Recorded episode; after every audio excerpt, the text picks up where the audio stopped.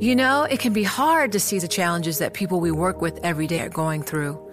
Invisible struggles like stress and burnout, caregiving for a loved one, or being misunderstood. But insight, awareness, and empathy will help us better see the issues they're dealing with. And that can make us and our companies healthier too.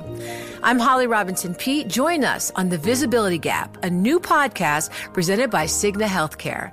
Download it wherever you get your podcasts. You know success when you see it, or you think you do the people in the spotlight. But what about those small business masterminds who succeed at making their money work harder? They do that by having a business bank account with QuickBooks Money, which now earns 5% annual percentage yield. Making your money work as hard as you do? That's how you business differently. Learn more about QuickBooks Money at quickbooks.com slash 5APY. Banking services provided by Green Dot Bank, member FDIC. Only funds and envelopes earn APY. APY can change at any time. From Silicon Valley to Wall Street, the promise and perils of artificial intelligence are playing out on the world stage. But what will the next phase of AI adoption look like? Which companies, from big tech to startups, will dominate? And where do the risks and unintended consequences lie? I'm Emily Chang. Join me at Bloomberg Tech in San Francisco, May 9th, to answer many of the industry's burning questions, alongside Snap's Evan Spiegel, Xbox President Sarah Bond, OpenAI's Brad Lightcap, top researcher Dr. Fei Fei Li of Stanford, and many more. More details and just a few tickets left at bloomberg.com/techsf.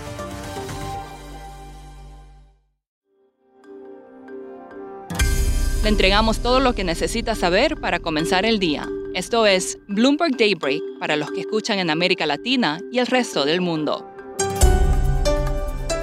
Buenos días y bienvenidos a Bloomberg Daybreak América Latina. Es miércoles 29 de marzo de 2023, soy Eduardo Thompson y estas son las noticias que marcarán la jornada. Un repunte en las acciones tecnológicas asiáticas impulsa a los mercados de esa región y también ayuda a las tecnológicas en Europa. Recordemos que Alibaba anunció que se dividirá en seis y sus ADR subieron ayer 14% en Nueva York. Los futuros en Wall Street también suben esta mañana antes de la apertura. Siguen las noticias bancarias. Las acciones de UBS suben luego que nombró a Sergio Ermotti nuevamente como su CEO para supervisar la integración de Credit Suisse. Ermotti fue CEO de UBS durante nueve años. La última crisis bancaria en Estados Unidos nos revela una contradicción, que los bonos del Tesoro, vistos como los más seguros del mundo, provocaron en parte el colapso. Les explico. Silicon Valley Bank cayó porque necesitaba vender bonos del Tesoro y bonos hipotecarios con respaldo de gobierno con fuertes pérdidas justamente por el ritmo de alzas de tasas de la Reserva Federal después de que sus clientes comenzaran a sacar su dinero. Eso nos recuerda algo. Estos bonos son seguros en calidad crediticia, pero no en estabilidad de precios. El reportaje Big Take de hoy profundiza sobre esto. El link estará en la descripción del episodio. En noticias corporativas, la productora de chips Micron superó su pronóstico de ventas y las ganancias de la empresa china de vehículos eléctricos BID se cuadruplicaron. En noticias geopolíticas, China advirtió que cualquier reunión entre la presidenta de Taiwán, Tsai Ing-wen, y el presidente de la Cámara de Representantes de Estados Unidos, Kevin McCarthy, sería una grave provocación. Tsai viajó hoy a Estados Unidos y Centroamérica. Pasando a América Latina, fiscales en Perú anunciaron anoche una investigación contra la presidenta Dina Boluarte y su antecesor Pedro Castillo por presunto lavado de dinero como parte de una organización criminal. Esta semana el Congreso peruano decidirá si inicia también un juicio político contra Boluarte. En Bolivia, el Banco Central programará ventas de dólares para las próximas semanas para así satisfacer la demanda por la divisa ante la disminución de las reservas internacionales. El presidente de Argentina, Alberto Fernández, se reunirá hoy con Joe Biden en la Casa Blanca. Los temas a discutir incluyen minerales estratégicos, cambio climático, espacio y tecnología. En México, el presidente Andrés Manuel López Obrador dijo que un incendio que mató a 40 migrantes en un centro de detención en Ciudad Juárez fue provocado por los migrantes venezolanos y centroamericanos cuando descubrieron que estaban a punto de ser deportados. Otros 28 migrantes resultaron heridos por el incendio. En Argentina supimos esta semana la intención del expresidente Mauricio Macri de no postularse a la elección presidencial este año.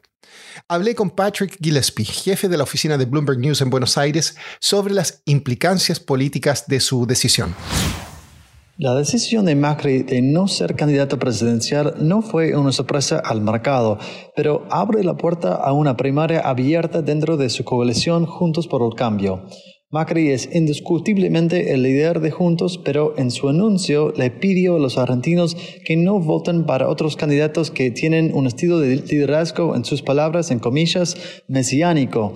Macri se refiere a dos personas en principio, su rival político, la vicepresidenta Cristina Fernández de Kirchner, y el diputado ultraderecha Javier Milei. En vez de eso, Macri intentaba de convencer sus votantes en, el mensaje de que Argentina necesita un buen equipo de gobernar, no una sola persona. De hecho, Macri mencionó la selección argentina que ganó la Copa Mundial en diciembre, diciendo que ni siquiera Leo Messi pudiera ganar el Mundial sin su equipo. Patrick, ¿quiénes entonces son los candidatos principales para la elección presidencial? Dentro de Juntos por el Cambio, las elecciones primarias son entre dos candidatos, el jefe de la ciudad de Buenos Aires, Horacio Rodríguez Larreta, y la ex ministra de Seguridad, Patricia Burrich.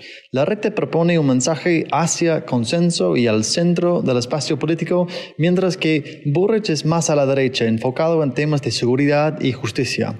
Fuera de Juntos por el Cambio, el peronismo todavía tiene que definir sus candidatos y Javier Milei sigue mejorando en las por sus propuestas dramáticas, mientras que la economía argentina va empeorando con inflación cerca de 100% y expectativas crecientes de una recesión económica este año.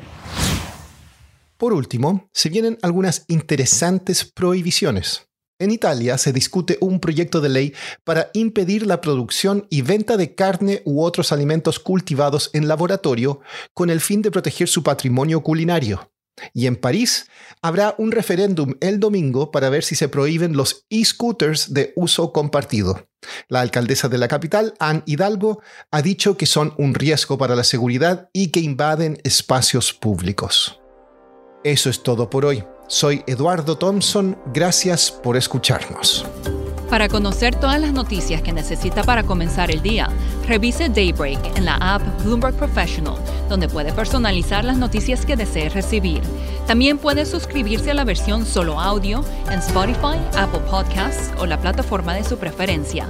Eso es todo por hoy. Escuche de lunes a viernes Bloomberg Daybreak.